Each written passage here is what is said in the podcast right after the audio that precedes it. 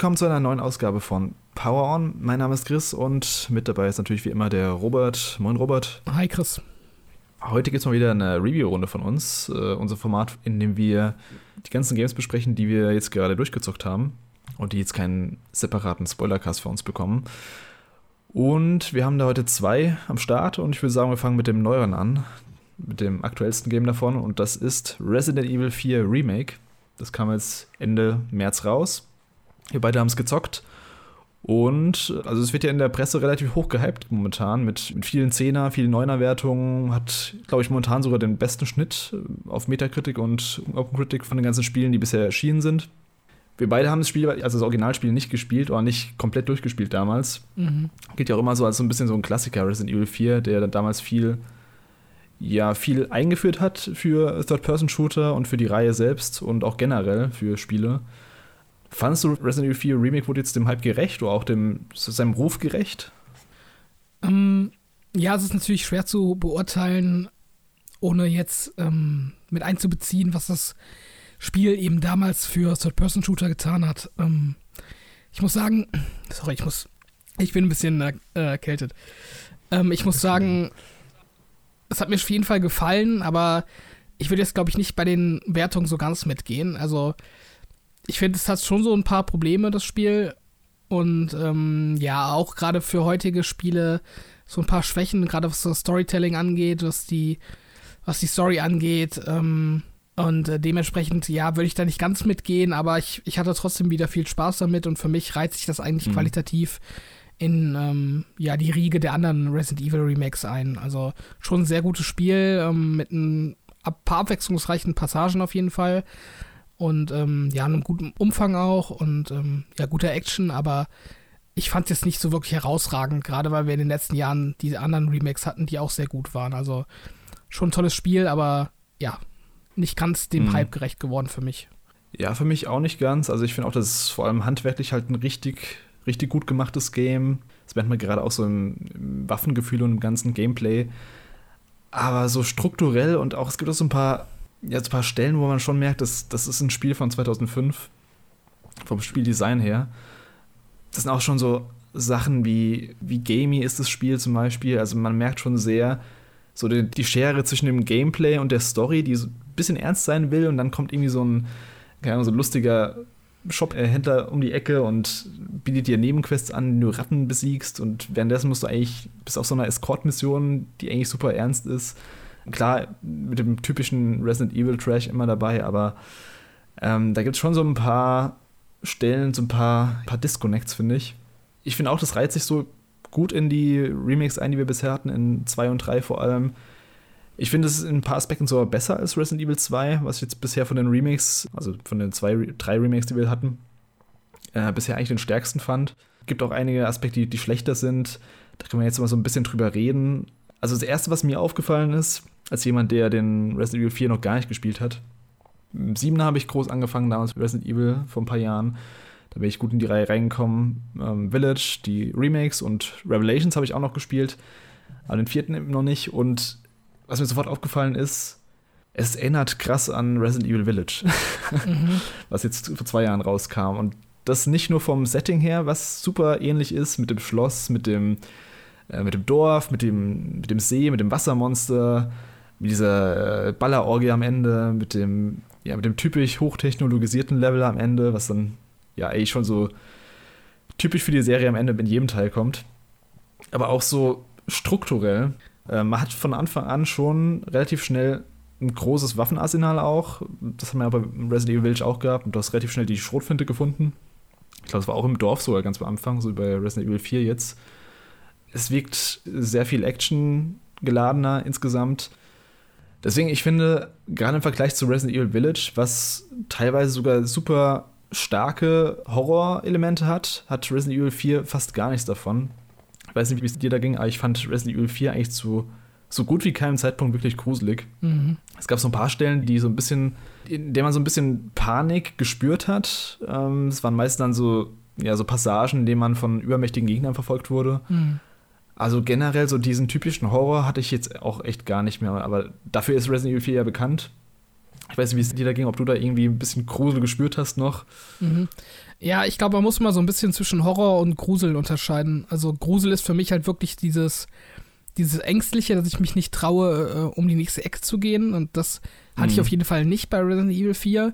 Was einfach auch daran liegt, dass man jetzt schon zu viele Teile der Reihe gespielt hat und da entsprechend auch ein bisschen abgehärtet ist und, und weiß, was einen erwartet. Und Horror kann für mich aber auch so dieses Stressgefühl sein, was man eben hat in gewissen Situationen, dass du irgendwie Panik hast oder ähm, ja, so das Gefühl hast, du wirst überwältigt von, von der schieren Masse an Gegnern auch. Und das hat das Spiel, mhm. finde ich, an einigen Stellen ziemlich gut hinbekommen. Ähm, dass du eben versuchst, ähm, dich gegen Gegner zu wehren, obwohl du eigentlich dafür trotz der vielen Waffen so ein bisschen, kann man sagen, unterequipped bist. Also. Mhm. Ähm, ja, ist halt dieser, dieser Stressfaktor, den genau. hat es äh, teilweise ganz gut eingefangen. Auch in der Hinsicht, dass du eben mit Ashley einen, eine Gefährtin hast, die du beschützen musst. Da gab es auch ein paar Szenen, wo du eben aufpassen musst, dass du selbst nicht äh, von den Gegnern überrannt wirst, aber gleichzeitig sie noch beschützen musst. Das fand ich schon teilweise ganz cool gemacht. Auch wenn ich sagen muss, dass mich insgesamt diese Escort-Mission eher ein bisschen genervt hat, weil ich Ashley als äh, KI-Partner doch ziemlich nervig fand. Also vor allem in der Hinsicht, dass sie kaum was aushält und nicht viel kann. Also sie ist echt nur so eine, ja, so ein kleines Lamm, was man quasi schützen muss, was sich nicht selbst wehren kann. Mhm. Ähm, also ich kam öfter in Situationen, wo sie dann wird irgendwie random von irgendeinem Gegner kurz angetatscht, fällt auf den Boden und ist erstmal in ihrer komischen, ähm, ja, noch ein Treffer und du bist tot Stasis. Mhm. Wo ich dann auch mal so dachte, okay, also so schnell ist man jetzt auch nicht direkt am Boden. Ja, Im ersten Viertel hat man sie ja noch gar nicht getroffen, man trifft sie dann irgendwie so nach drei Stunden ungefähr. Da hatte ich dich dann auch noch gefragt, so, aber das ist jetzt keine, das, das Spiel ist jetzt keine komplette Escort-Mission. Und du meinst nur so, ja, doch, ist es. Und ich so, scheiße. Weil ich, ich mag es eigentlich gar nicht in Games. So im Endeffekt war es dann noch okay. Also ich hatte schon viele nervige Situationen, viele Frustsituationen mit Ashley, dass sie irgendwie hängen bleibt irgendwo, dass sie irgendwo ja, gefangen genommen wird oder dass sie. Also ich hatte diese eine Katapultszene im Schloss, ähm, hatte ich auch schon geschrieben, wo die ganzen Katapulte einen befeuern und Ashley ist mir so oft einfach hingefallen und dadurch dann gestorben, dass sie zu langsam aufgestanden ist wieder. Mhm. Das hat mich ein bisschen genervt. Ansonsten, wie gesagt, da gab es schon ein paar ganz coole Situationen dann, wo man dann eben so ein bisschen haushalten muss, ähm, schützt man sich selbst oder schützt man Ashley oder wie macht man es am besten? Ja, aber ich finde trotzdem insgesamt ist Ashley ähm, einfach so ein Spielelement eher oder so ein Gameplay-Element in erster Linie. Also mhm. du hast nicht so, wie es in moderneren Spielen der Fall ist, das Gefühl, dass sie so ein aktiver Teil des Spielgeschehens ist, sondern eher so passiv nebenher läuft. Also, ich weiß nicht, so eine Ellie, ja. die hilft dir halt ab und zu mal auch mhm. und hält dir irgendwie einen Zombie vom Leib oder so. Und ähm, Ashley kann ja wirklich gar nichts. Sie ist ja einfach nur zur Verteidigung da. Und ähm, komplett, ja. Ja, das, das fand ich auch ein bisschen schade. Und ja, und auch so, was man ihr eben so an Befehlen geben kann oder wie das Leveldesign auch darauf eingeht. Ich glaube, es gibt so zwei, drei Stellen im Spiel, wo du ihr sagen kannst, jetzt soll dich in einem Schrank verstecken. Mhm, Aber genau. ja, gut, das ist, ist dann halt so zwei, so zwei Stellen und äh, spielerisch wirkt sich das jetzt auch nicht wirklich aus. Ähm, ich habe auch gar nicht getestet, ob, wenn du ihr sagst, dass sie sich im Schrank verstecken soll, mhm. Äh, wird sie dann gar nicht gefunden oder wird sie erst später gefunden? Das, das habe ich gar nicht, also ich, ich habe da gar nicht drauf geachtet. Ja. Weil irgendwann ist sie auch einfach automatisch wieder zu mir gelaufen, wenn ich zu weit weg war. Mhm. Weiß ich gerade gar nicht. Nee, das weiß ich auch nicht. Ich habe sie ja auch versehentlich mehrmals erschossen. Ich weiß nicht, ob dir das auch passiert ist. ich auch. ja, also ich, ja. ich, bestimmt vier oder fünf Game Over hatte ich dadurch ähm, tatsächlich. Mhm. Und ähm, ja, das war dann auch nicht, also das war dann auch nicht, nicht, nicht mit Absicht. Also das war tatsächlich dann äh, reines Versehen und ja, das spricht auch nicht gerade für das Design oder die KI von ihr. Ich, ich finde es dann auch witzig, dass ähm, sie im Grunde einfach die ganze Zeit ja nicht, nicht unbedingt nervt, aber schon hilflos ist und eigentlich keinen wirklichen Mehrwert für Leon hat. Und dann ist aber die Story am Ende so, dass die ja jetzt so eigenständig geworden ist und irgendwie auf sich selber aufpassen kann. Äh, das fand ich dann schon ein bisschen lustig, weil ich mir dachte, nee, kann sie nicht. nee, auf keinen Fall. Ich, ich finde auch, dass man hätte ja als Leon ihr zumindest so eine kleine Pistole geben können oder irgendwas. Also man läuft da so vollgepackt mit einem riesen Waffenarsenal rum, hat da irgendwie einen Raketenwerfer, hat irgendwie drei Maschinengewehre und äh, zwölf Pistolen gefühlt. Hm. Hätte man doch eine Waffe mal ihr geben können, dass sie sich auch verteidigen kann. Klar, sie, sie kann wahrscheinlich nicht mit Waffen umgehen, aber das hätte man ja auch ihr so zumindest so ein bisschen beibringen können als Leon. Mhm. Ja, und ich finde auch, sie hat, man merkt es einmal, dass sie eben wirklich so ein super gamey Element eigentlich ist und kein richtiger KI-Begleiter. Ähm, eben durch diese, ja, diese sehr hilflose Art, als KI-Kumpanen rumzulaufen und eben auch, ich finde, so storytechnisch beziehungsweise charaktermäßig, also charaktermäßig passiert da nicht viel zwischen den beiden. Mhm. Also sie, sie, sprechen ab und zu so, hey, ist alles gut? Ähm, hast du dich verletzt? Ja, nee, alles, alles gut und so, aber da entwickelt sich halt einfach gar nicht irgendwie so eine Beziehung, wie man es bei einem Uncharted zum Beispiel hat, wenn irgendwie so, so eine Sally mit dir rumläuft oder so eine Elena oder so eine, ja, bei The Last of Us, ein Joel und Ellie einfach. Also man hat einfach so gar nicht dieses typische Banter, also diese, diese Gespräche im Zwischengameplay, wie man es eigentlich heutzutage kennt in den ganzen Games. Mhm.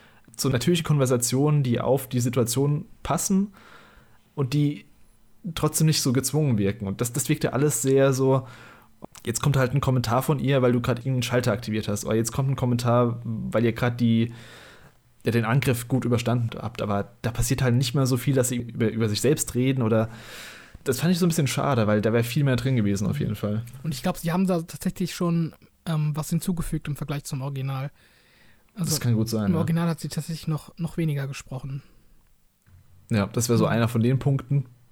Eine andere Sache, ich habe es vorhin schon angesprochen, was ich richtig gut finde bei Resident Evil 4, ist das ähm, Waffenhandling bzw. das Trefferfeedback von den einzelnen Waffen. Mhm. Ich finde, es gehört mit, wenn nicht sogar zum Besten, was äh, Third-Person-Shooter so, so auf dem Kasten haben. Jede Waffe macht Spaß, jede Waffe hat richtig Wumms dahinter. Also krass, wenn du die Schrotfinte ganz am Anfang hast und dann den ersten Gegner killst, das, das ist einfach so ein krass gutes Gefühl, so weird es sich anhört. Sowohl vom Feeling her, vom Schießen, als auch vom Audiodesign es klingt alles schön satt, die ganzen Waffen klingen krass gut. Und ich finde, das ist auch die große Stärke von Resident Evil 4, das Gunplay. Ähm, ich finde das auch mit von den ganzen Third-Person Resident Evils bisher das Beste auf jeden Fall. Ja, in der Hinsicht. Ich, ich habe ja die Xbox-Version gespielt und da konnte ich das ja leider die längste Zeit nicht so wirklich genießen, weil ja die Steuerung ein bisschen vermurkst war. Ah. Okay. Mit, mittlerweile ist es ja durch einen Patch behoben, aber ähm, ja, im Großen und Ganzen, ähm, so wie ich es beurteilen konnte, kann ich dir da zustimmen. Also ich, ich finde auch die Animationen gut von den Waffen. Also sowohl was das Trefferfeedback angeht, als auch, ja, einfach wie, wie die aussehen, die Waffen. Und ähm, das Sounddesign ist auch richtig gut. Also das eigentliche Kämpfen an sich, das hat auf jeden Fall Spaß gemacht. Das, das würde ich auch so sehen. Ja, das Kämpfen an sich hat Spaß gemacht, aber jetzt kommt das große Aber, was ich schon bei einigen anderen Resident Evils angebracht habe, aber ich fand hier hat es besonders gestört, weil eben der, der Fokus nochmal krasser auf, auf Action ist. Und das ist einmal, erster Punkt, die Laufgeschwindigkeit. Ich finde, Leon läuft einfach wie so eine Schnecke. Normale Gehgeschwindigkeit geht eigentlich, das geht eigentlich gar nicht. Also damit kommt man nicht durch die, damit kannst du nicht durch die Gegend laufen. Da brauchst du zehn Stunden, um durch ein Level zu kommen. Mhm. Ich bin deswegen fast konstant, wenn es ging, bin ich mit einem Finger auf der Renntaste bzw. Laufentaste gewesen, damit es schneller geht.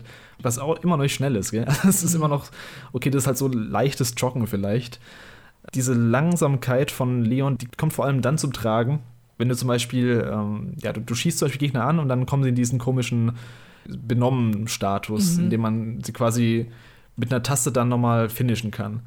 Ja, das kann passieren, dass du eben Gegner anschießt, der ist benommen, ist aber irgendwie 50 Meter entfernt von dir. Und dann willst du halt hinrennen, um deinen coolen Tritt zu machen, aber das dauert halt einfach irgendwie drei Minuten, bis du angekommen bist. Und bis dahin ist eben der Tastenprompt wieder weg. Mhm. Das ist mir öfters passiert. Ich weiß nicht, ob es dir auch so ging. Ähm, selten. Also ich hatte oft Angst, dass der Button-Prompt weg sein würde, wenn ich dann ankomme, weil der auch nicht die ganze Zeit eingeblendet ist, sondern du siehst halt, dass der mhm. dich irgendwie ins Gesicht fasst und irgendwie nach vorne überbeugt, der Gegner. Und äh, erst wenn du ja kurz vor ihm bist, dann wird der Button-Prompt angezeigt. Ähm, aber in der Regel hatte ich es dann noch rechtzeitig geschafft. aber ja, ich, ja okay. ich, ich, ich, verstehe, was du meinst. Generell ist der auch, ähm, ja, nicht nur im Sprinten relativ behäbig unterwegs, sondern ich finde auch so ein bisschen, wie kann ich das beschreiben, so in, in, in der Seitwärtsbewegung oder so. Also der, du hast dich, also zum Beispiel in Resident Evil 6 kannst du dich ja richtig auf den Boden schmeißen und dich dann auch so wegrollen und so. Und mhm. ähm, ja, also ich fand es immer ein bisschen komisch, dass Leon ähm, in diesen Finishing-Nahkampf-Moves dann irgendwelche Saltos macht oder ja. so Suplex und irgendwelche Roundhouse-Kicks und so richtig ähm, beweglich ist und richtig agil ist oder generell auch in den Zwischensequenzen aus irgendwelchen Fenstern springt im zweiten Stock und dann äh, sich abrollt und so weiter. Und wenn du ihn dann selber steuerst, ist er halt trotz der Verbesserungen im Vergleich zum Original immer noch ziemlich träge unterwegs. Ja, komplett, komplett, auf jeden Fall. Ich finde auch die Diskrepanz zwischen dem, was er eigentlich kann, storytechnisch, und dem, was er halt, wie er sich steuert, ist heftig, die Diskrepanz einfach. Mhm. Der ist super behäbig, super steif. Klar, du hast diesen 180-Grad-Wenden-Move, den es irgendwie in jedem Resident Evil gibt, der aber irgendwie für mich nur so eine Notlösung ist, weil sie gemerkt haben, dass ihr, ihr Charakter einfach zu langsam ist für das, was, was er eigentlich können müsste. Und da gibt es auch so ein paar Punkte, zum Beispiel in Resident Evil 3 Remake. Da hatten wir es zum Beispiel mit, ähm, wie hieß sie nochmal, Claire? Äh, nee, nicht Claire. Claire ist die Ähm, Schwester von Chris, oder? Also Carlos war der Ah, Typ, genau. glaube ich. Äh, ja, genau, Chill Valentine. Chill, ja.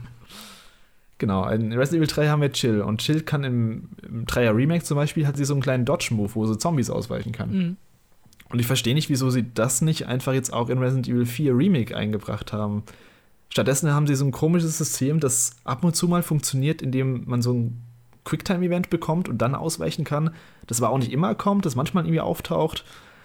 Und also ich finde, das, das macht das ganze Spiel viel steifer und viel behäbiger. Mhm. Dadurch, dass du keinen Dodge-Move hast, keinen normalen Ausweich-Move, wo man eigentlich, weißt du, du wirst von 50 Zombies von allen Seiten kommen auf dich zu und du kannst dich nur so komisch behäbig rumdrehen, hast du eben auch schon gesagt, wenn du, wenn du seitlich läufst mit Leon, wirkt das alles nochmal extra langsam und schwer. Stattdessen haben sie eben, die, wie gesagt, diese Quicktime-Events, wo du eben manchmal ausweichen kannst, manchmal kannst du blocken. Klar, du kannst auch mit der Messer, Mhm. ähm, wenn du es richtig timest, kannst du auch ein paar Attacken blocken. Das fand ich eigentlich ganz gut, äh, so an sich als Gameplay-Element. Aber habe ich auch nicht so oft benutzt, Ach, ganz ehrlich. Okay. Ja, doch, das habe ich ziemlich viel benutzt. Also das, das fand ich auch relativ zentral. Das hätte ich jetzt auch als Gegenargument eingebracht, warum sie das äh, mit dem Ausweichen nicht eingebaut haben, weil sie einfach sich so auf das Messer konzentriert haben. Also ich habe das Messer tatsächlich ähm, sehr früh hochgelevelt auch, gerade was die Haltbarkeit auch, be ja. betrifft. Und ich habe es dann auch echt immer zum Blocken benutzt. Also das war schon nützlich. Also ich habe es halt für die Gegner benutzt, die irgendwie keine Ahnung, Kettensäge hatten oder Mhm. ja, andere krasse Nahkampfsachen. Aber ich weiß nicht ständig auf, aufs Messer aus so. Doch, doch, das habe ich schon gemacht. Ähm, ja. Okay, krass. Idealweg wäre für mich halt gewesen, wenn sie beides haben. Wenn sie diesen Block per Messer haben und dann eben noch einen Dodge-Move normalen, Mhm. damit du eben so ein bisschen dynamischer bist als Leon. Weil, wie gesagt, du hast halt diesen Tritt, der eigentlich so super stylisch ist und super ähm, akrobatisch und dann danach bist du halt wieder so dieser steife Panzer so ein bisschen. Klar, im Original ist ja der Gameplay-Clou der, dass du dich gar nicht bewegen kannst, wenn du gerade schießt. Ähm, das haben sie in der Hinsicht ja da, da schon mal ein bisschen verbessert, aber ich finde, das ist immer noch zu steif für aktuelle, ja, kann man für aktuelle Komfortverhältnisse vielleicht. Vielleicht bin ich da einfach zu verwöhnt von modernen Spielen, aber ich finde, das wirkt alles sehr altbacken, Mhm. dieses. Das ist jetzt auch nicht nur auf Resident Evil 4 bezogen, sondern auch auf die anderen Teile, dass du immer super behäbig dich bewegst. Klar, das trägt auch so ein bisschen zum, zum Stresslevel bei, aber ich finde, das könnte man auch anders lösen. Hm. Ja, apropos behäbig bewegen, da würde ich auch das, das Stealth-System einbringen, ähm, Mhm. was sie ja jetzt auch neu eingeführt haben mit dem Remake, was es vorher, glaube ich, gar nicht gab. Da muss ich sagen, das fand ich irgendwie auch überflüssig. Also ich, ich finde, das Leveldesign hat an wenigen Stellen dir kommuniziert, dass du an der Stelle schleichen sollst. Ähm, dementsprechend habe ich das auch selten benutzt und wenn ich es mal benutzt habe, hatte ich auch das Gefühl, dass die Gegner-KI gar nicht darauf eingestellt ist. Also selbst wenn das so Mhm. von, ähm, von so Parasiten gesteuerte Zombies sein sollten, äh, waren sie mir trotzdem zu blöd. Also du konntest entweder ähm, einen Meter neben denen hocken und sie dann ähm, massakrieren, oder du warst dann zehn Meter von ihnen entfernt und sie haben sich dann plötzlich aus dem Nichts gesehen. Also es war total ja, unbalanciert, für, für mich zumindest. Und dementsprechend habe ich das dann auch so gut wie gar nicht benutzt im, im Spiel. Ich finde auch, sie haben wenige Situationen gehabt, wo man es wirklich einsetzen konnte. Und es war auch die meisten Gegner-Encounter auch nicht ausgelegt. Also es gibt auch viele Situationen, wo du so anfangen kannst zu schleichen, aber dann merkst du, die Gegner sollen dich gerade eh entdecken. Also Mhm. da hast du eh keine Chance. Also du musst sowieso die Konfrontation suchen. Und ja, es wirkte so ein bisschen aufgesetzt, das ganze Schleichsystem. Ich habe es dann doch häufiger mal versucht, immer wieder, aber ähm, ja, also das hat halt oft nicht richtig funktioniert oder der frontale Weg war dann doch der bessere oder schnellere zumindest. Hm. Ja, ich dachte mir dann auch oft, okay, ich kann jetzt- mich jetzt im Schneckentempo an irgendwie zwei Gegner ranschleichen, bis ich entdeckt werde. Aber ich meine, was spare ich mir dann? Dann spare ich mir halt irgendwie fünf äh, Pistolenkugeln. Ähm, Mhm. Und gerade was so Munition angeht, finde ich, hast du jetzt auf dem äh, normalen Schwierigkeitsgrad zumindest keine großen Probleme. Dementsprechend war das für mich dann auch irgendwie Zeitverschwendung, mich da äh, ranzuschleichen. Also ich weiß nicht, wenn du jetzt irgendwie auf einem höheren Schwierigkeitsgrad spielst, da bringt das wahrscheinlich mehr. Aber das kann sein. ja, Ja, so im normalen Spielmodus, finde ich, war es überflüssig. ja ich habe es auch auf normal gespielt und da war es jetzt nicht so ideal in der Hinsicht.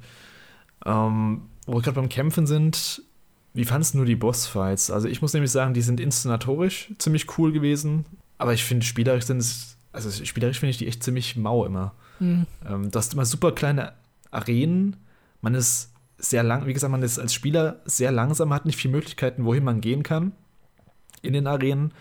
Und es läuft eigentlich immer darauf hinaus, dass man sich in irgendeine Ecke stellt, in der man nicht getroffen werden kann vom Gegner und dann sein Magazin auf den Gegner ballert. Also ich finde die spielerisch immer ziemlich langweilig, diese Resident Evil Bosskämpfe. Mhm. Ja, ich fand die diesmal auch nicht so gut. Also ich finde, es gab ähm, schon interessantere Bossfights in Resident Evil auf jeden Fall. Also Ja. relativ früh zu Beginn ist ja der Kampf auf dem See gegen diesen Wels. Der war auch zu meiner Überraschung fast unverändert zum PS2-Spiel, was ich damals gespielt habe. Und Hm, okay. ähm, ja, den, den fand ich halt damals schon nicht gut und jetzt immer noch nicht. Also das ist irgendwie so ein komplett seltsamer Bossfight mit diesen Das Speeren. wäre so ein Gimmick-Kampf eigentlich. Ja.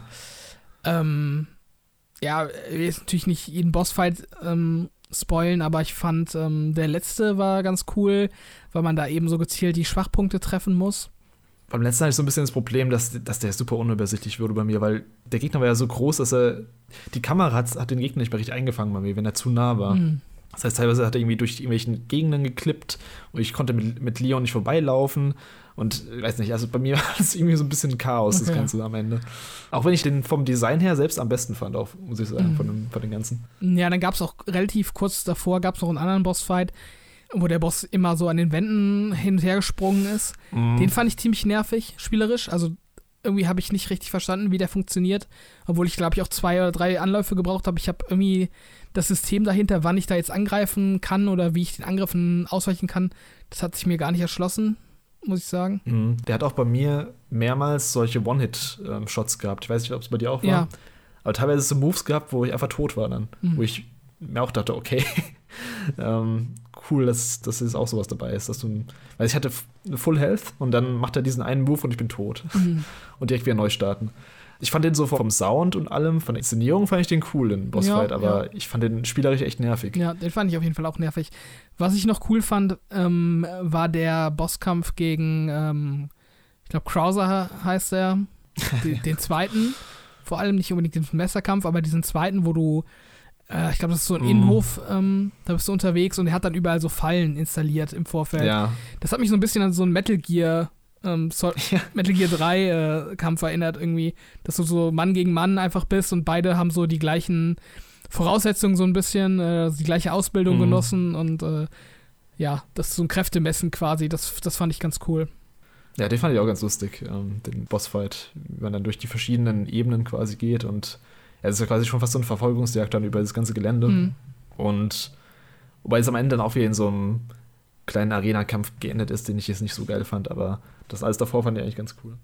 Was mir auch noch aufgefallen ist bei Resident Evil 4 jetzt, ich habe es ja schon einmal angesprochen, diese, diese Gaminess, die das Spiel hat äh, von sich Mhm. aus.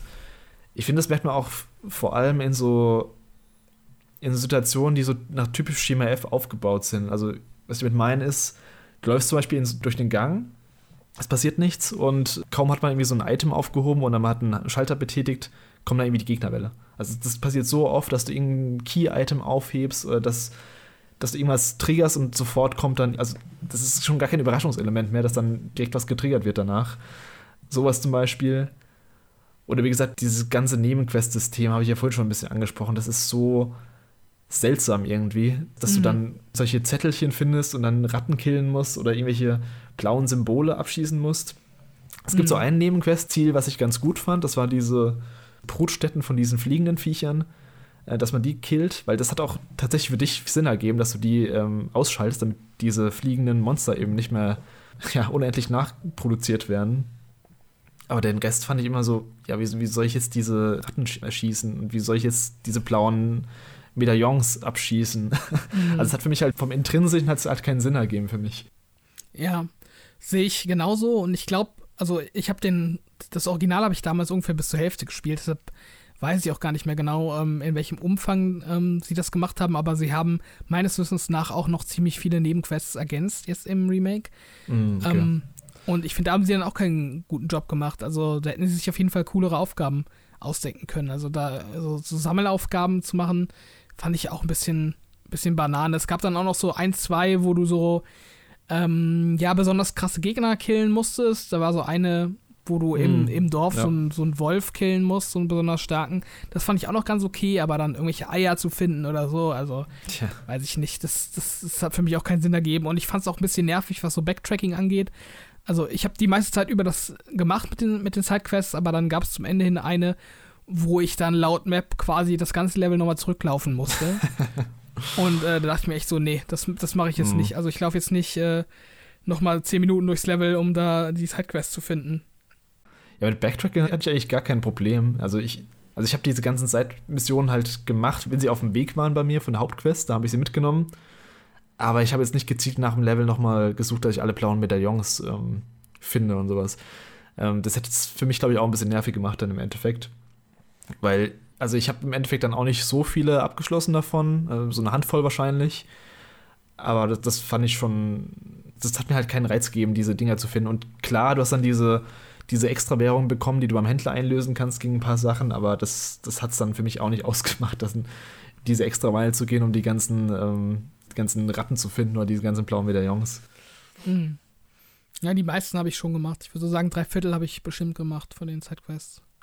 Was ich nämlich ziemlich cool fand, wo wir gerade bei Backtracking waren, ähm, um mal wieder was Positives zu sagen zum Spiel, ich fand das ganze Setting und die Arealvielfalt ziemlich gut. Also es ist wahrscheinlich das beste Resident Evil in der Hinsicht. Du hast echt ziemlich viele Locations, die auch ziemlich gut aussehen.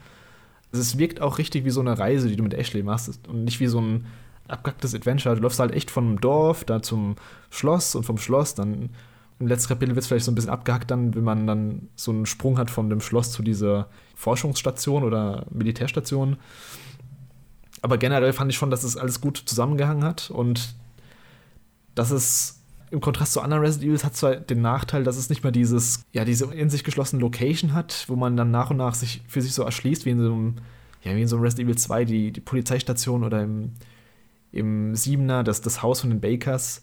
Das hast du zwar nicht mehr so, dieses typische Resident Evil-Prinzip, dass du irgendwie Schlüssel suchst und dann das Level so in sich geschlossen Sinn ergibt. Hast du teilweise so in so ein paar Ansätzen, aber dafür hat es eben mehr Vielfalt und mehr Locations einfach, durch die du halt kommst während der Reise. Muss man wissen, was einem lieber ist. Ob man irgendwie die, die Vielfalt mag, wie im Resident Evil 4, ja, oder eben über dieses ja, eher intime, wie in so einem Resident Evil Village oder äh, nicht Village, wie in so einem Siebener oder so einem Einser oder Zweier Resident Evil. Hm. Ja, also ich, ich würde dir da mit Einschränkungen zustimmen. Also ich fand es schon von der Abfolge der Locations wieder auf diesem Resident Evil Trash-Faktor. ähm, also wie das dann so zusammenhängt, wie die Welt aufgebaut ist. Ähm, also allein schon, dass du da so ein Dorf hast, ähm, was so gefühlt noch im Mittelalter ist, ähm, von der Ausstattung her mit irgendwelchen äh, Lehmhütten und ähm, ja, also kein, keine richtigen Straßen und so. Und obwohl das dann jetzt auch irgendwie, also äh, so Mitteleuropa sein soll, Spanien, ähm, und dann hast du aber gleichzeitig in diesem Minidorf scheinbar irgendwie so ein paar tausend äh, Bewohner, die, die hm. in Zombies verwandelt werden können. Ähm, also wo kommen die her? Äh, wo leben die im Normalfall? Und wieso hat das noch nie jemand mitbekommen, dass da scheinbar so eine Untergrundorganisation so zigtausend oder hunderte äh, Bewohner äh, quasi entführt und in Zombies verwandelt? Also so von der reinen Logik her ist es halt schon für mich wieder auf diesem Resident Evil Niveau, wo man ähm, ja eigentlich nicht drüber nachdenken darf, äh, wie das alles zusammenhängt. Ja. Ähm, auf jeden Fall, also von der Logik her ist es natürlich wieder ziemlicher Obertrash, auch die ganze Story, auch wie es inszeniert ist und wie dann einfach random irgendwelche Bösewichte auftauchen. Ähm, du hast eben vorhin den Kommandanten angesprochen, das ist auch so ein gutes Beispiel dafür. Ja, ja. Das ist schon, das ist schon, das ist schon harter Trash einfach. Ja, also an sich fand ich halt die Locations echt äh, schön designt. Aber auch wenn man merkt, dass man merkt schon sehr diese Levelgrenzen, teilweise diese, ja, vom Dorf zum Beispiel diese, ja, wie nennt man das, diese Dorftür, die man dann mhm. auf und zu macht, um, also merkt man schon, dass das Spiel ehemals auf PS2 und GameCube beziehungsweise GameCube und kam es PS2 raus, ja, oder? PS ja, PS2 auch. PS2, genau, PS2 und GameCube. Ähm, merkt man schon diese Level-Segmente auf jeden Fall, ja. Ja, also sonst an sich war das halt schon okay von der Abwechslung äh, von den Levels, aber auch so, ich finde auch von den von den Sachen, die man gemacht hat, war das auch relativ abwechslungsreich. Mhm. Ähm, also die haben dann immer mal wieder so ein paar ähm, Sp Sprenkler von ja, anderen Spielmechaniken eingestreut. Ähm, was ich ganz cool fand, beispielsweise war ähm, auch dieser Abschnitt, wo man Ashley selber spielt, ähm, mhm. dieses Stealth-Segment hat, das fand ich ganz cool. Ja. Ich fand dann auch cool, ähm, wo man von Ashley getrennt ist, so ein bisschen als Leon und sie dann oben auf so einem ja, auf so einer Anhöhe so Schalter bedienen muss und ja, dann, dann kommen halt so ganz viele Zombies und man muss dann von unten quasi äh, die ganze Zeit die Zombies rechtzeitig abhalten. Das fand ich ziemlich mhm. cool. Also es gab schon eine große Abwechslung spielerisch als auch vom Setting. Das, das würde ich auf jeden Fall auch lobend hervorheben. Ja, ich fand auch die, diese Lore-Fahrt auch cool, auch wenn die richtig trashig war. Ja, die, diese Achterbahnfahrt, cool. das, das fand ich auch nice. Ja, also es gab auf jeden Fall echt mehr Abwechslung als auch jetzt im Vergleich zu anderen Resident Evil-Teilen, finde ich.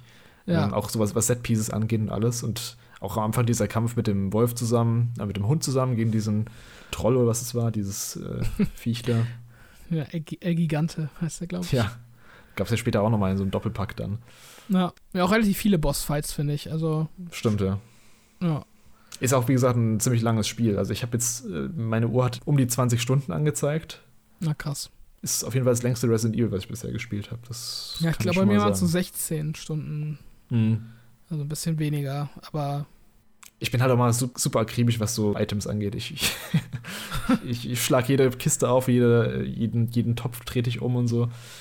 Ja, ja ich mich jetzt auch ein bisschen geärgert, dass ich oft noch so Items hatte oder so ein paar Items noch nicht gefunden habe und dann bin ich auf einmal in den nächsten Levelabschnitt gekommen ohne, mm. äh, ohne ja. Vorwarnung so ein bisschen. Also ich war dann plötzlich im Schloss oder so und hatte eigentlich im, im Dorf noch nicht alles ähm, aufgemacht und so. Ja, das fand ich ein bisschen schade. Was ich vielleicht noch so abschließend sagen würde, oder beziehungsweise nochmal loben würde, ich fand die Gegnervielfalt war auch hinten raus dann doch ganz gut. Ich fand am Anfang waren es zu viele von diesen Dorfbewohnern. Dachte ich schon, oh nee, jetzt irgendwie zehn Stunden lang diese Dorfbewohner killen, finde ich ein bisschen langweilig. Aber dann gerade so im Schloss kamen so ein bisschen mehr Gegnertypen, diese Ritterrüstung oder diese fliegenden Gegner, diese Hunde. Oder mhm. auch diese, diese Spinnen, die sich dann auf andere Gegner draufgesetzt haben und dann ja zu so einem eigenen Wesen wurden, die fand ich auch richtig cool. Oder auch später diese, also nicht zu viel spoilern vielleicht jetzt, aber auch diese Gegner, die man zuerst nicht besiegen kann, aber dann später eine Waffe findet, mit der man es dann kann. Mhm. Das fand ich, war auch ein cooler Moment auf jeden Fall, den ich so nicht äh, habe kommen sehen. Ja, ja. Ja. Ähm, hast du noch irgendwelche abschließenden Worte zu Resident Evil? Ja, also es hat mir auf jeden Fall wieder Spaß gemacht und ich würde es auf jeden Fall weiterempfehlen, ähm, wenn man generell Bock auf so Action-Games hat mit, mit Horror-Einschlag. Da kann man eigentlich nichts falsch machen. Also es ist schon ein gutes Spiel mit gutem Umfang. Also meine Empfehlung hat's. Ja, dem kann ich auf jeden Fall auch zustimmen. Ich habe jetzt auch durch Resident Evil 4 echt Bock bekommen, noch die nächsten beiden Teile zu spielen, also Teil 5 und Teil 6 die jetzt zwar in der ähm, generellen ja, Fanwahrnehmung meist nicht so die besten äh, Meinungen hat, äh, beziehungsweise die besten, besten Ruf genießt, aber ich habe da echt Bock drauf bekommen. Auch gerade äh, Leon, also ich finde, Leon ist so mit der beste Resident Evil-Charakter, wenn man das so sagen kann. Die sind ja alle sehr trashig, aber ich finde, Leon ist echt so eine coole Socke. Mhm. Also, er spielt ja in äh, Teil 6 so eine kleine Rolle, beziehungsweise so ein Part von, ich glaube, drei oder vier. Als wenn der nochmal äh, auftauchen würde in Zukunft in Resident Evils, äh, würde ich auf jeden Fall begrüßen. Ich glaube, Teil 5 wird dir auch gefallen. Also bei dem, was du jetzt von Teil 4 positiv hervorgehoben hast, da sollte dir Teil 5 auf jeden Fall gefallen. Ist halt jetzt auch die Frage, ob sie Teil 5 dann auch remaken oder ob das jetzt, äh, weil Teil 5 ist ja der erste PS360-Teil gewesen, ob das dann doch zu neu noch ist. Es gibt ja diese Remaster-Version auch schon, kann man ja auch auf allen Konsolen spielen quasi. Ja, vielleicht schaue ich einfach da mal rein. Also ist halt echt die Frage jetzt, ob sie weiter Resident Evil remaken Also jetzt gehen mhm. langsam ja die Teile aus. Klar, die können die ganzen Spin-offs jetzt noch nehmen, Code Veronica und äh, Zero und sowas. Aber also ich hätte jetzt auch gern mal wieder ein paar neue Teile. Von mir ist auch ein neuen Third-Person-Teil. Also die können jetzt von mir aus mit Teil 9 dann die First-Person-Trilogie dann so abschließen und dann von mir aus mal wieder neue Third-Person machen. Also habe ich beides nichts gegen. Ich finde persönlich, ich mag die First-Person ein bisschen lieber bei mhm. Resident Evil, aber das, wie gesagt, ist eigene Präferenz. Ja, also gerade sieben fand ich halt sehr gut durch den Horrorfaktor und dann halt auch in, in manchen Aspekten dann auch acht. Also Village. Ja. Also wenn sie halt auf diesen Horrorfaktor oder auf diesen Gruselfaktor ähm, stärker eingehen wollen, dann würde ich mir auch eine Ego-Perspektive wieder wünschen. Mhm. Ja, das war Resident Evil 4.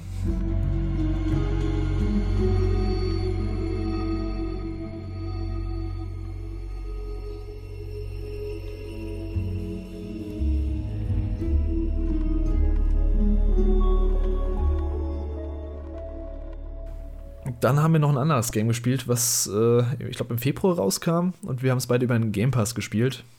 Und das Spiel ist Wolong Fallen Dynasty.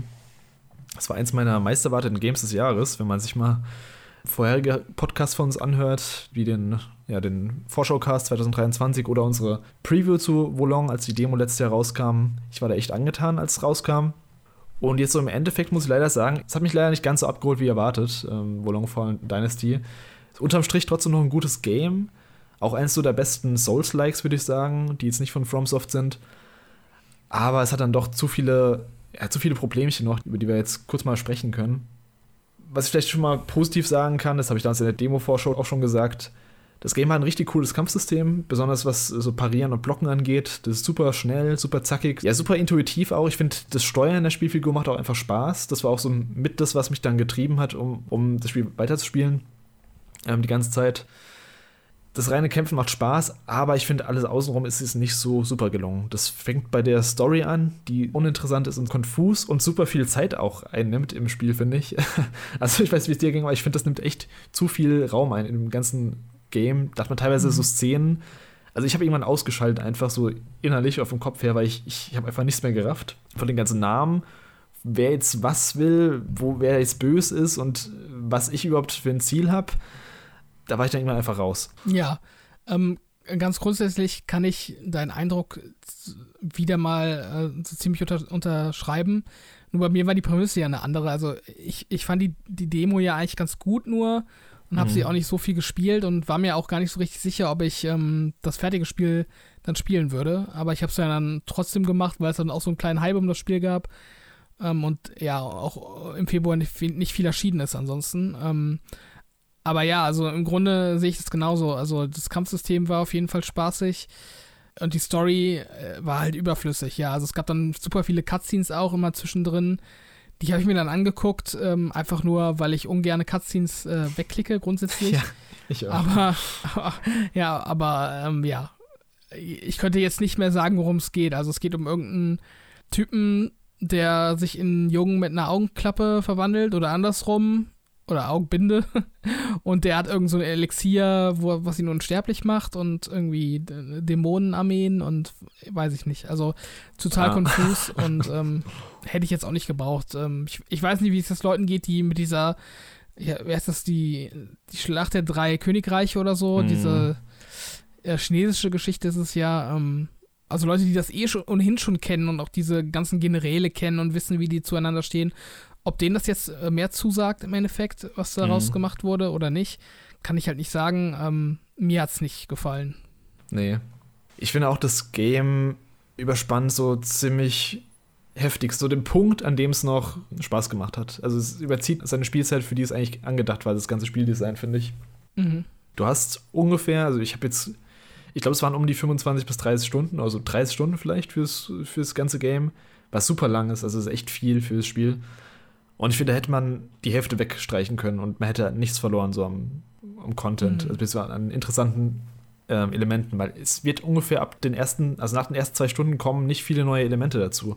Du hast dann spärlich mal ab und zu einen neuen Gegnertyp und halt neue Locations, aber die Locations sind erstens grafisch nicht so der Burner und dann auch Leveldesign technisch ja schon arg zu kritisieren, auch in Hinsicht, dass die teilweise zu groß sind, teilweise zu unübersichtlich Mhm. Man hat auch keine Karte, was bei Volong hat mich das echt extrem gestört. Das stört mich normalerweise bei den ganzen Elden Ring, äh, Souls, äh, Dark Souls, Bloodborne hat es mich eigentlich nie gestört.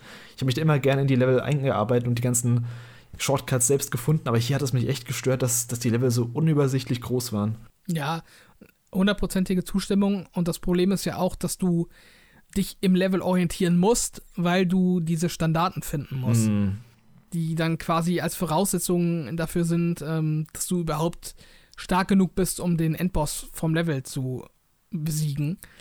Und ähm, ja, weil die Level halt auch grafisch nicht besonders hübsch sind und eher so texturenmäßig so ein Matsch sind, der ineinander verläuft und äh, auch irgendwie keine visuellen Fokuspunkte haben. Also du hast nicht irgendwie, oder hast ganz selten mal irgendwie einen Punkt im Levelhintergrund oder in der Levelarchitektur, wo du sagst, okay, da ist der große Turm, ja. Ähm, daran kann ich mich jetzt orientieren und ich weiß genau, äh, wo ich gerade bin im Level. Sowas gab es halt viel zu selten. Ja, und dadurch, dass die auch nicht interessant gestaltet sind, macht dann das Erforschen auch keinen Spaß. Also im Endeffekt kloppt man sich da halt auch durch, durch die Level und hat nicht so einen hohen Schwierigkeitsgrad, nur mhm. um am Ende diesen Bossfight zu machen. Und also für mich, es klingt jetzt vielleicht ein bisschen hart, aber ich, ich weiß gar nicht, ob ich so dieses Level an sich unbedingt gebraucht hätte. Also mhm. für mich hätte Wohlung fast genauso gut oder noch besser funktioniert, wenn das einfach so ein Boss-Rush-Game gewesen wäre, wo dann einfach ein Boss nach dem anderen ähm, gekommen wäre. Dann hätte das Spiel vielleicht, weiß nicht, sieben Stunden gedauert, aber wäre halt auch okay gewesen. Also, weil die, im Endeffekt sind die Gegner-Typen, die du im Level findest, alle nicht besonders variantenreich, wie du schon gesagt hast, und es kommen selten neue dazu.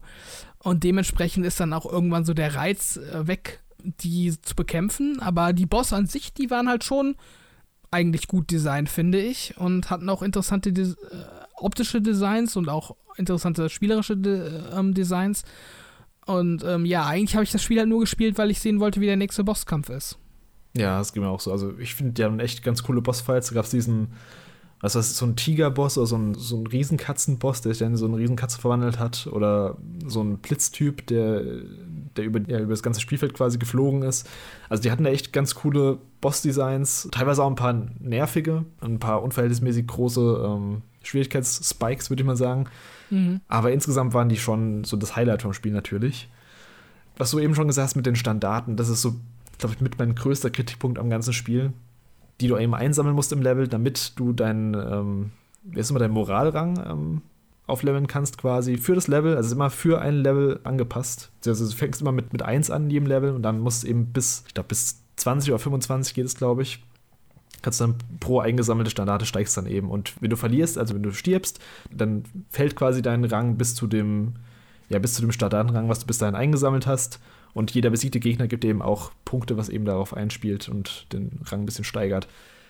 Das ganze System ist für mich halt super ähm, problematisch, weil klar, das System soll dazu führen, dass du das Level erkundest. Das ist an sich ja eigentlich ein ganz cooler Reiz, dass du eben dann eben diese Standarten findest und so das Level erstmal erkundest. Aber wir haben es eben schon gesagt, die Level an sich sind nicht besonders erkundungswürdig. Und zweitens vor allem, es zwingt dich, die Level zu erkunden. Also wenn du keinen Bock drauf hast, dann musst du sie trotzdem erkunden, um diese Dinge einzusammeln.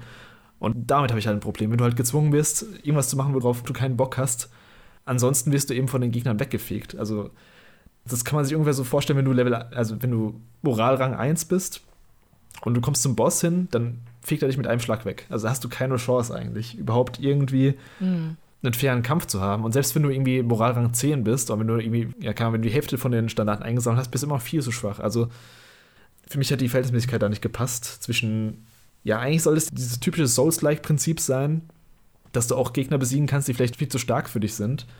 Aber dann hauen sie dich eben so weg mit so einem komischen Level-System aller Assassin's Creed, wo du dann irgendwie du hältst normal so drei Schläge aus und jetzt, weil du den Rang nicht gesteigert hast, hältst du eben nur eine aus. Also, ja, das, das war so mit mein größter Kritikpunkt am ganzen Spiel. Ich glaube, sonst hätte es mir auch deutlich besser gefallen. Und ich wäre auch mhm. deutlich schneller durchgekommen, wahrscheinlich. Ja, und das ist, das geht ja nicht nur so weit, dass du dann irgendwie mit Level 10 für einen Level 20 Boss zu schwach bist, sondern wenn du jetzt, sag mal, Level 17 warst ja. und äh, Level 20 der Boss, selbst dann hattest du schon einen deutlichen Nachteil. Also, Auf jeden Fall das hat schon so eine Standarte mehr oder weniger hat schon einen Unterschied gemacht quasi. Und das Problem, was ich öfters auch hatte, war, dass ich am Ende vom Level angekommen bin. Also die Level waren ja im Grunde ziemlich linear, so ein Weg von A nach B, den du durchlaufen bist. Und dann bist mhm. du am Ende vom Level angekommen und du wusstest, okay, hinter der Tür ist jetzt der Boss. Aber ich weiß, mir fehlen halt irgendwie noch zwei Standarten oder so. Und obwohl du durch das ganze Level gelaufen bist und dann denkst du dir halt, okay, die Standarte, die ich jetzt verpasst habe, die kann halt am Anfang vom, vom Level sein. Das heißt, ich muss jetzt im Endeffekt den ganzen Weg zurücklaufen, in der Hoffnung, dass ich die Standarte finde und dann im Anschluss auch wieder zurück zum äh, Boss laufen. Und das fand ich einfach super frustrierend und nervig, das dann machen zu müssen, weil ja auch nicht nur das Erforschen nach diesen Standarten ähm, wenig Spaß macht, sondern eben auch, was man so abseits der Wege an sich findet. Also du, du kriegst halt wieder super viel Loot, der mhm. einfach in deinem Menü verschwindet, wo du keinen Bock hast, ähm, da jedes Mal noch irgendwie äh, dir den anzuschauen, weil der auch mit super, super detailliert ist mit irgendwelchen Statistiken. Das ist ja für mich eh so ein Trigger in Games, wenn dann irgendwie eine Rüstung plus 0,02 ja. Wasserschaden gibt oder sowas. Also, das sind also Sachen, da habe ich überhaupt keinen Bock drauf, mich mit auseinanderzusetzen. Mhm. Also, es ist mittlerweile schon besser geworden bei mir. Also, früher mochte ich, mochte ich so Statistiken überhaupt nicht, aber wenn das relativ simpel gehalten ist, dann, dann finde ich das sogar teilweise ganz spaßig, aber hier hatte ich echt das Gefühl, ich mache eine Steuererklärung oder irgendwie was. Also ich habe ich hab da auch überhaupt nicht drauf geachtet, was diese Rüstungen äh, für, für Boni geben. Ich habe mhm. eigentlich nur auf die, auf die Hauptwerte geachtet. Aber äh, vor allem, das wird dann nochmal multipliziert, das Problem eben dadurch, dass du so viel Loot findest in Form von Waffen und Rüstungen, dass du ja spätestens nach ein paar Stunden eigentlich gar nicht mehr ähm, guckst, ob du da jetzt irgendwas weg auswechseln solltest.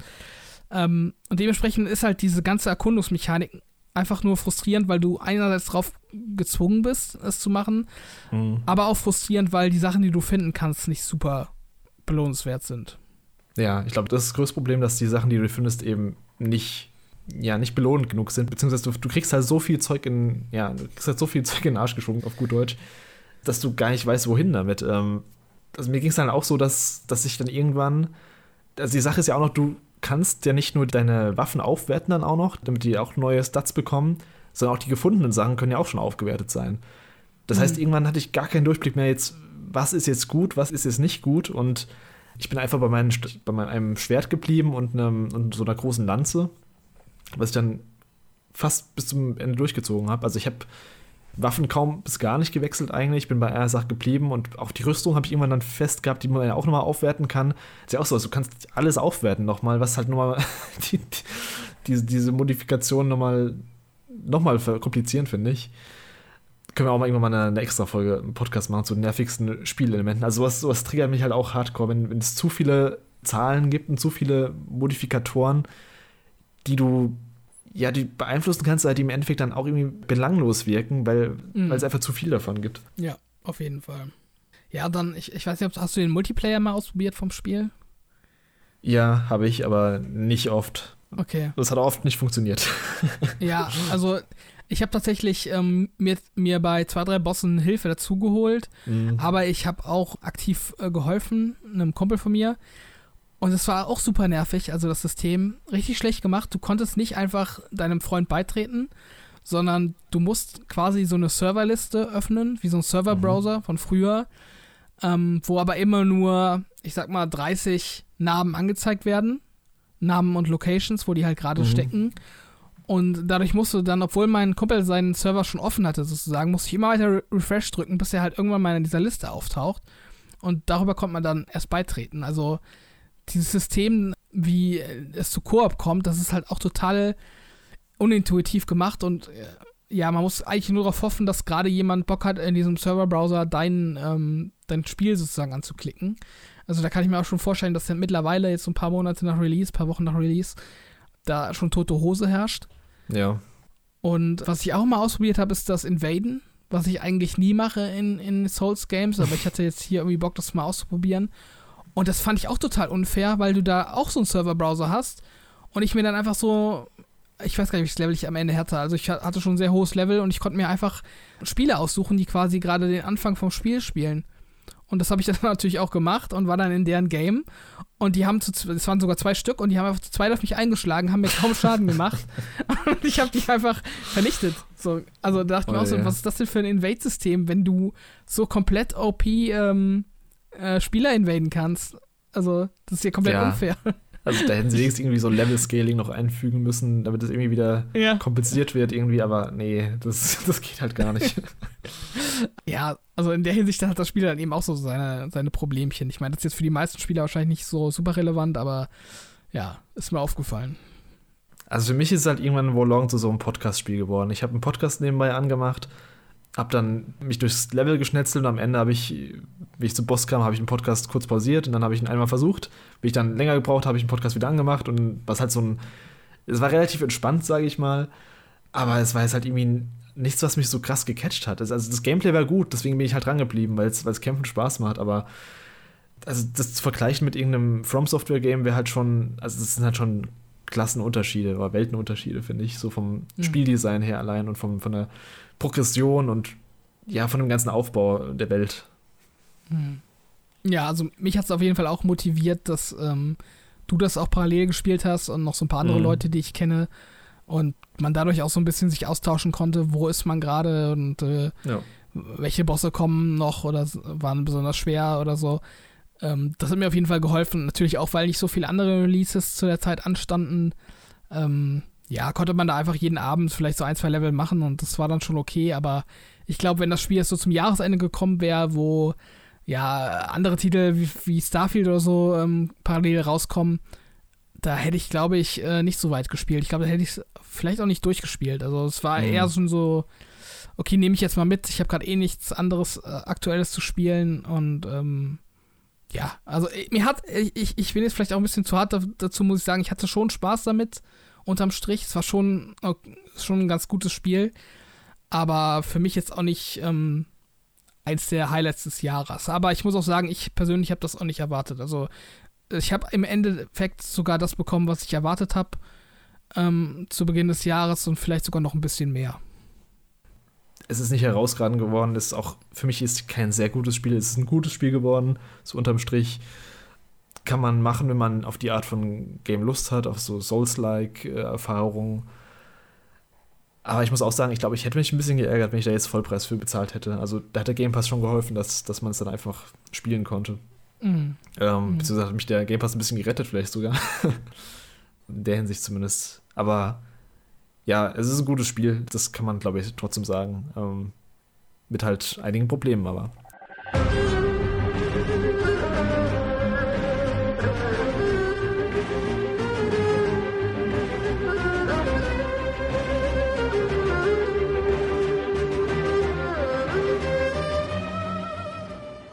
Gut, dann werden wir, glaube ich, für heute schon durch mit den Reviews, die wir haben. Ähm, was zockst du denn gerade, Robert? Was, was steht denn bei dir demnächst an? Ähm, ja, also ich bin aktuell wieder so ein bisschen im, im Wolfenstein-Fieber. Also ein Kumpel von mir hat den zweiten Teil gerade durchgespielt. Wie hieß er jetzt nochmal? Ähm, äh, Colossus, New Colossus. New Colossus, genau. Den hat er jetzt auf meine Empfehlung tatsächlich äh, gespielt, weil er irgendwie mhm. was Neues wollte aus dem Game Pass. Da habe ich ihm gesagt, ja, spiel das mal, das ist ein ganz guter Ego-Shooter. Und ihm hat das dann so gut gefallen, dass er jetzt dann auch mit äh, New Order direkt weitergemacht hat, also dem eigentlichen Vorgänger. Und äh, den mhm. habe ich auch nie gespielt, deshalb bin ich da jetzt auch mal eingestiegen. Und ansonsten ähm, habe ich mit äh, Ghostwire Tokyo angefangen, bin ah, da aber erst ganz am Anfang vom Spiel. Also ich habe noch nicht so viel davon gesehen. Das soll ja nochmal deutlich verbessert worden sein mit dem Update, mit, äh, dass du jetzt auch dodgen kannst und parryen und sowas. Also die haben anscheinend nochmal ordentlich da an den, am Gameplay geschraubt, was ich gut finde. Also es war schon relativ steif, so das Gameplay von Ghostwire Tokyo, auch wenn es äh, auch wenn es mir gefallen hat. Hat mir auch eine Folge zu. Mhm.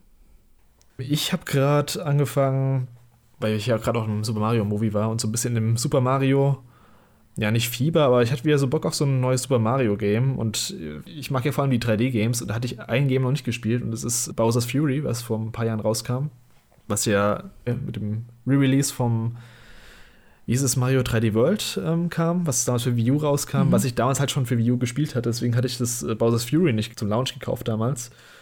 Und ja, das habe ich jetzt äh, angefangen und gefällt mir bisher ganz gut. Ich bin mal gespannt, wie sich es noch entwickelt. Und ansonsten habe ich jetzt noch ähm, mal kurz in Chia reingespielt. Dieses, äh, wie nennt man das? Also Open World Inselspiel mit diesem äh, Mädchen auf dieser hawaiianischen Insel. Wirkt bisher ganz nett, aber ich habe ja echt nur eine halbe Stunde reingespielt. Bin ich mal gespannt, ob das mich packen kann. Ja, und ansonsten steht halt jetzt demnächst dann noch Zelda an, aber das dauert auch noch äh, ein paar Wochen, glaube ich. Ich glaube, mhm. ungefähr einen knappen Monat, also vier Wochen ungefähr. Das wäre dann wahrscheinlich der nächste größere Release für mich. Ja, ich muss mal schauen, ob ich mir Zelda hole und oder Star Wars. Ähm, also Jedi Survivor. Mm. Das wären so zwei Spiele, die mich auf jeden Fall interessieren, aber das ist so ein bisschen abhängig davon, wie viel Zeit ich haben werde und äh, ob ich kurz vor Release dann Bock drauf kriege. Ja. Ja, ich habe es vorbestellt, ähm, auch weil jetzt in dem Monat nichts Größeres für mich selbst ansteht. Äh, Star Wars werde ich irgendwann später mal spielen, wenn ich den Vorgänger endlich mal durchgespielt habe. Ja. Bin ich mal gespannt drauf auf Zelda und auch auf die restlichen Games des Jahres dann noch. Dann würde ich was sagen, wir sind jetzt fertig für die Review-Runde heute und damit sage ich mal vielen Dank an alle, die bisher zugehört haben. Folgt uns gerne auf Twitter und abonniert uns gerne auf YouTube, Power on the Gaming Podcast. Lasst uns gerne auch eure Meinung zu den Spielen in den Kommentaren und was ihr gerade spielt. Ja, und dann würde ich sagen, haut rein und bis zum nächsten Mal. Ciao, ciao. Tschüss.